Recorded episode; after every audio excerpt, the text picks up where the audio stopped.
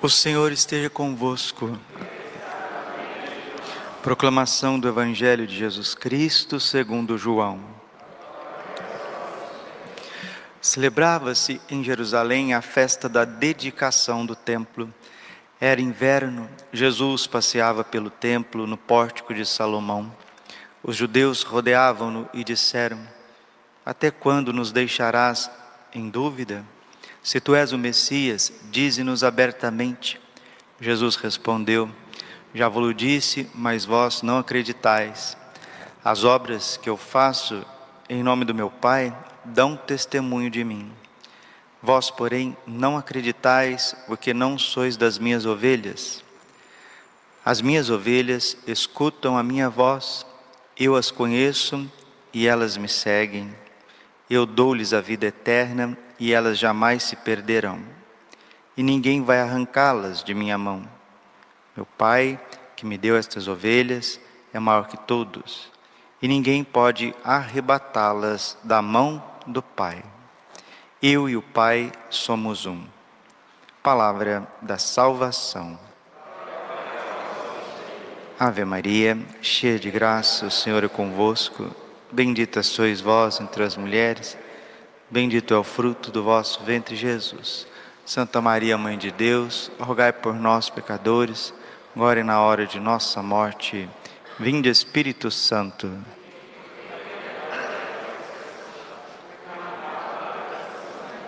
Nossa amadíssima. Jesus, manso e humilde de coração. O Papa São Paulo VI, ele diz assim: que não tem solução fácil para, para problema difícil. Às vezes a gente quer soluções práticas, fáceis, para um problema muito complexo. Existir, estar nesse mundo e buscar a salvação não é difícil, mas por conta da nossa natureza caída, se torna algo muito complexo nos problemas do dia a dia. São Felipe Neri, ele dizia que o evangelho é muito difícil porque ele é muito simples. No fundo, no fundo, o que nós mais precisamos é se abrir ao amor de Deus e amar de volta. Só isso. Só isso. Você precisa abrir as portas do teu coração individualmente, estou falando individualmente. Salvação é individual. Você precisa abrir as portas do teu coração, esse amor que te ama incondicionalmente, te ama eternamente, te ama agora, te sustenta agora, nesse momento, nesse segundo. Você tem que estar aberto a Ele, pela fé, pela obediência, pelo bom senso, pelo discernimento, pela renúncia de si mesmo e amar de volta, amar aquele que está na tua frente. Pronto, só isso, só isso basta para sermos santos, para que o céu seja aberto para nós. Só que, infelizmente, por conta da complexidade humana, das vicissitudes desta vida, dos nossos, das nossas complicações, nós tornamos aquilo que seria mais prazeroso, que é se abrir ao amor e amar algo que parece intransponível, algo que parece uma missão impossível e não é nada disso. Então, queridos, nós percebemos claramente que Jesus tem muitas ovelhas. Tem ovelhas indiferentes, indiferentes, ovelhas que estão distantes. Até um tempo atrás, o Brasil tinha mais ou menos 90% da sua população era católica. Até um tempinho atrás, década de 50, 60, 90% do Brasil era católico. Isso tem abaixado. Né? Hoje é por volta de 60, 65. O mundo o planeta Terra, que tem por volta de 7,5 bilhões de habitantes. Quantos são os católicos? Em média de 1 bilhão de católicos. Mas esse número, em muitos lugares cresce, na África, evangelização cresce, o catolicismo cresce, em alguns pontos da Ásia também cresce, mas no restante do mundo decai, está caindo. Hoje nós estamos ouvindo nos Atos dos Apóstolos a expansão da igreja para além da Judéia. A igreja chega em Chipre, chega em Antioquia, vai para o universo helênico, rumando até o coração do império, que é Roma, com o martírio de São Pedro e São Paulo. A igreja ela precisa expandir, a igreja precisa fazer discípulos, batizar, batizai em nome do Pai, do Filho e do Espírito Santo, ensinai todas as criaturas aquilo que vos prescrevi. Então é o mandato evangélico, é o mandato missionário. Nosso Senhor Jesus Cristo disse isso, Mateus 28, 18, 19 e 20. Eis que estarei convosco todos os dias até a consumação dos séculos.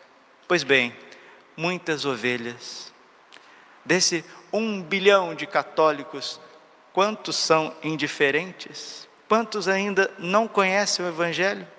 Talvez como você, que viveu anos a fio sem dar atenção aos mandamentos, aos sacramentos, a uma vida de oração, a liturgia, a participação na Santa Missa, a valorização do corpo e sangue de Cristo. Então, a terra clama por apóstolos.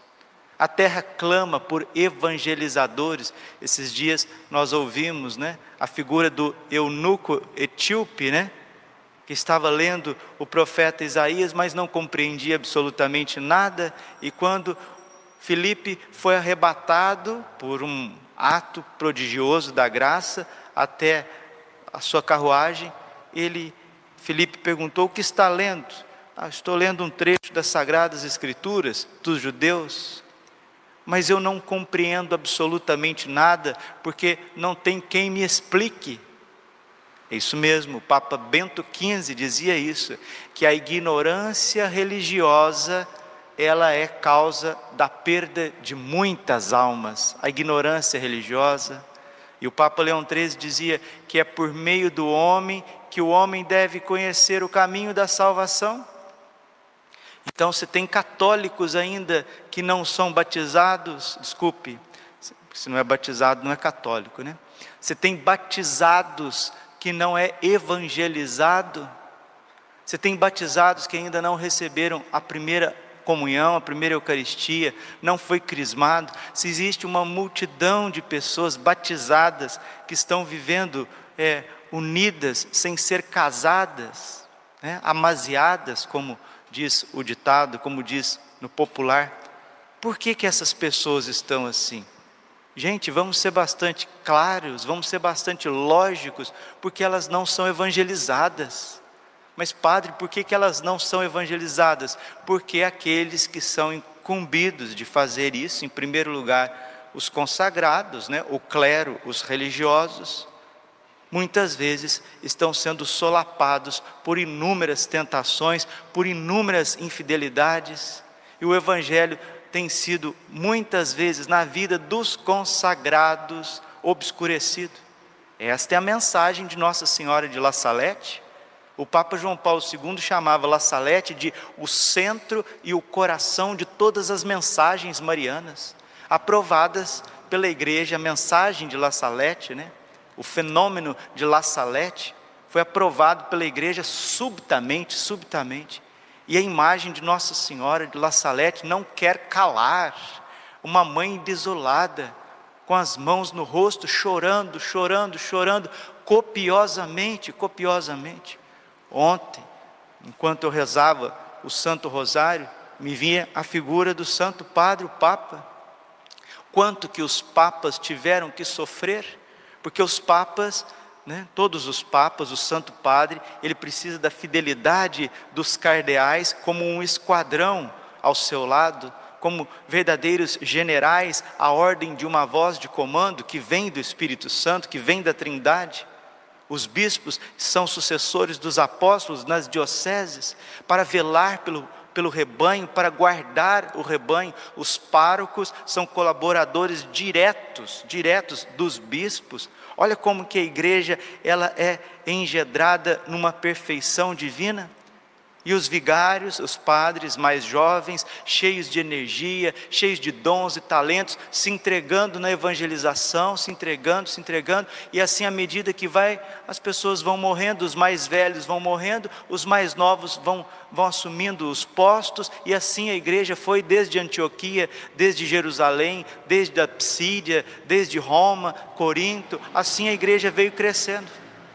E o inimigo de Deus, sabendo que, que para travar a unção de Deus na face da terra, ele precisa derrubar o pastor. Zacarias 13, 7, fere o pastor e as ovelhas serão dispersas. Por isso que a Virgem Maria, queridos, amados, por isso que Nossa Senhora, ela vem socorrendo a igreja de uma forma extraordinária. Tem gente que não compreende esse, essas mariofanias, as manifestações de Nossa Senhora, mas é muito simples de, de compreender. Nossa Senhora está viva. Uma mãe que é viva, que é zelosa, ela cuida, ela se manifesta.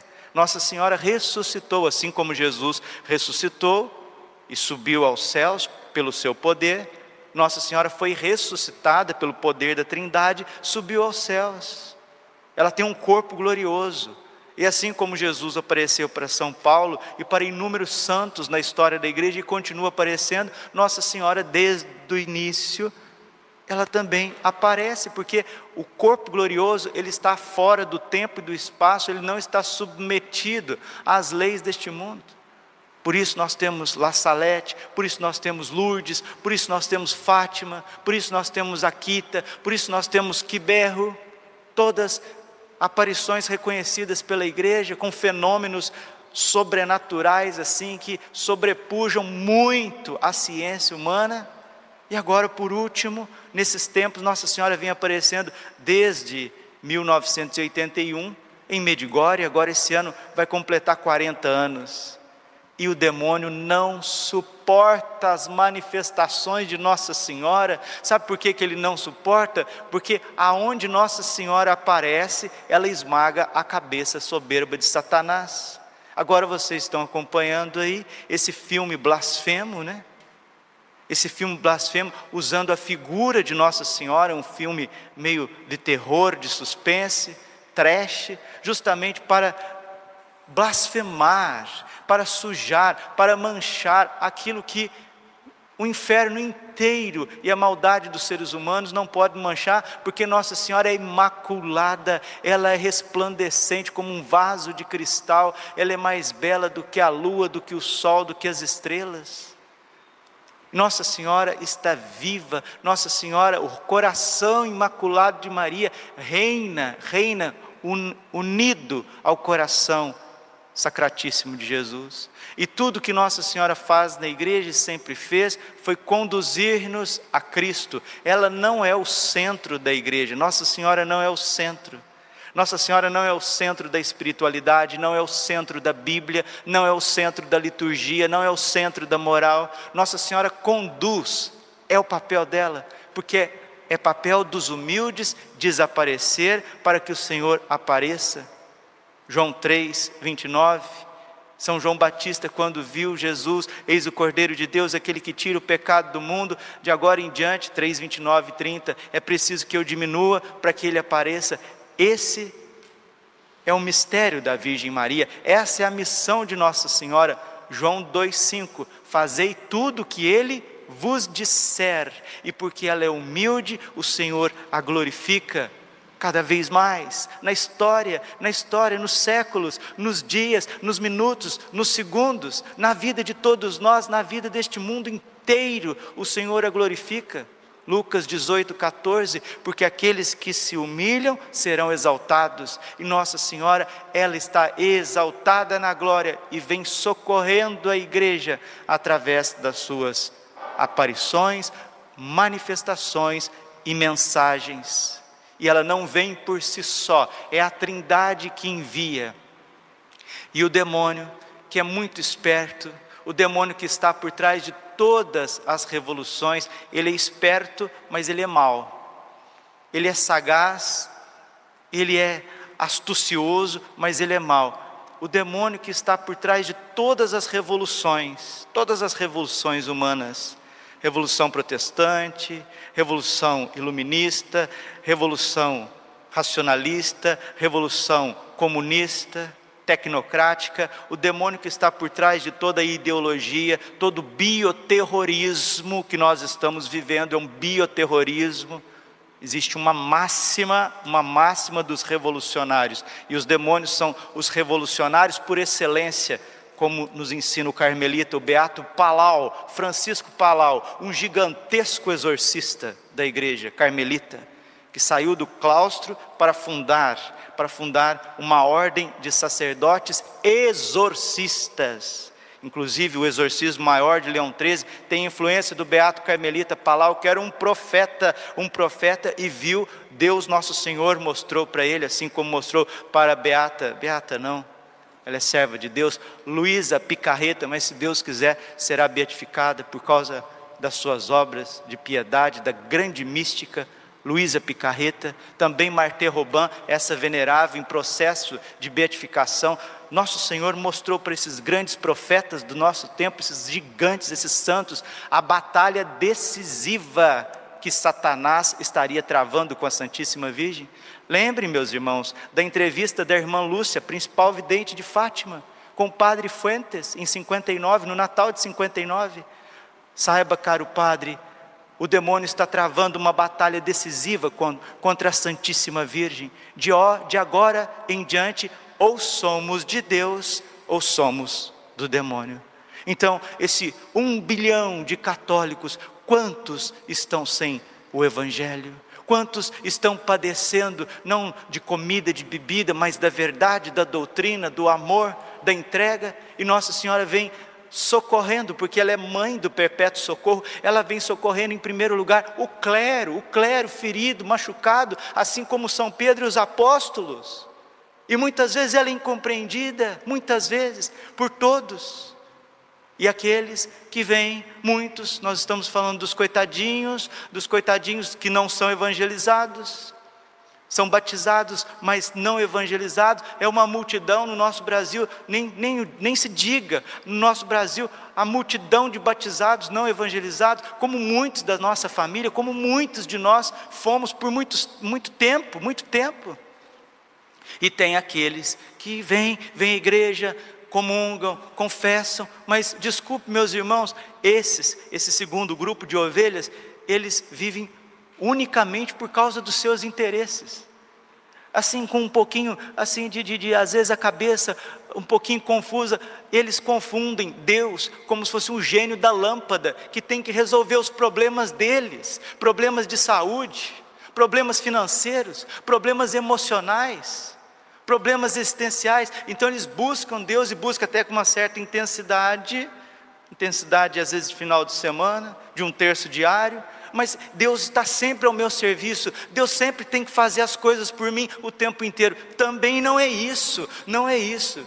Existe um pequeno grupo chamado de Shear no Antigo Testamento, pequeno resto traduzindo, que querem Deus, querem ser santos, querem defender a fé, defender, são como anjos, são como guardiões da fé, querem defender a fé, querem propagar a fé, querem adorar o Santíssimo, querem viver o Evangelho sineglossa, como dizia São Francisco de Assis, sem embrolho, sem conversinha, o Evangelho puro e simples de Mateus 10, 16 prudentes como as serpentes, simples como as pombas, a simplicidade, o frescor do Evangelho, no amor, como o padre começava essa homilia, falando do amor, aberto ao amor, como São Francisco, como Santa Clara, como São João da Cruz, como Santa Teresinha, aberto ao amor, como São Maximiliano Kolbe, como Santa Teresa de Calcutá, abertos, abertos ao amor. E nós não estaremos abertos ao amor se não formos evangelizados, se não sairmos das trevas, do torpor, ou se ficarmos dentro da igreja querendo que Deus fique nos servindo o tempo inteiro. Isso não é estar aberto ao amor, não é. E a terra está padecendo. E Nossa Senhora vem socorrendo.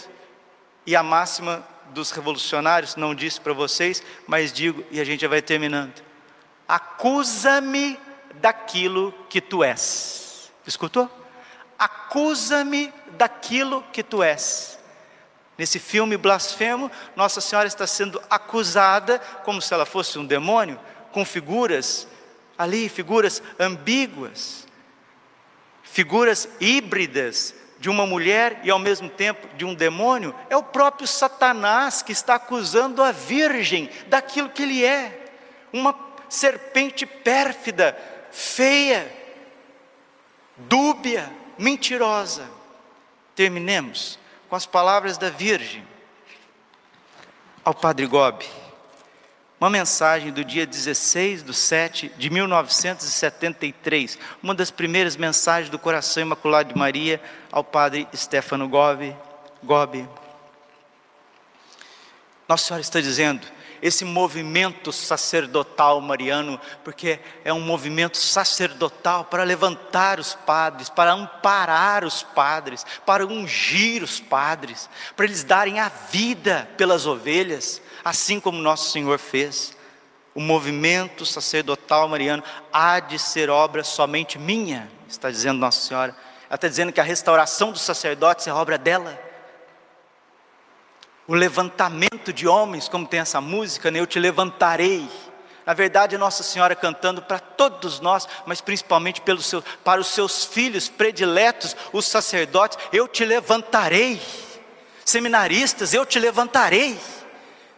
Mulheres, jovens que querem se consagrar, eu te levantarei.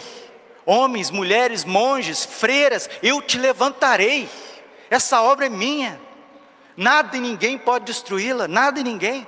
E se calar a voz dos profetas, as pedras falarão, as pedras falarão, os fatos falarão. E Nossa Senhora continua: por meio de sua fraqueza, manifestarei minha força, por meio de seu nada, manifestarei a minha força, por meio de seu, seus medos, manifestarei o meu poder eu mesma serei a comandante desta falange que estou agora a formar no silêncio e no recolhimento, como durante nove meses em meu seio se formou o meu filho Jesus, e como eu o ajudei a desenvolver-se dia a dia durante todos os anos, é preciso muito silêncio muita humildade, muita confiança, muita oração. Não haja um chefe entre vós. Quem nos guia o Santo Padre, obediência ao Santo Bispo, aos párocos, obediência, obediência, humildade. Ontem eu recebi o corpo e sangue de Cristo. Jesus falava na minha alma, gritando: Padre Braulio, eu peço uma coisa do Senhor: humildade, humildade. Seja humilde, Padre, seja obediente e eu te levantarei, eu te protegerei. É isso que Deus quer.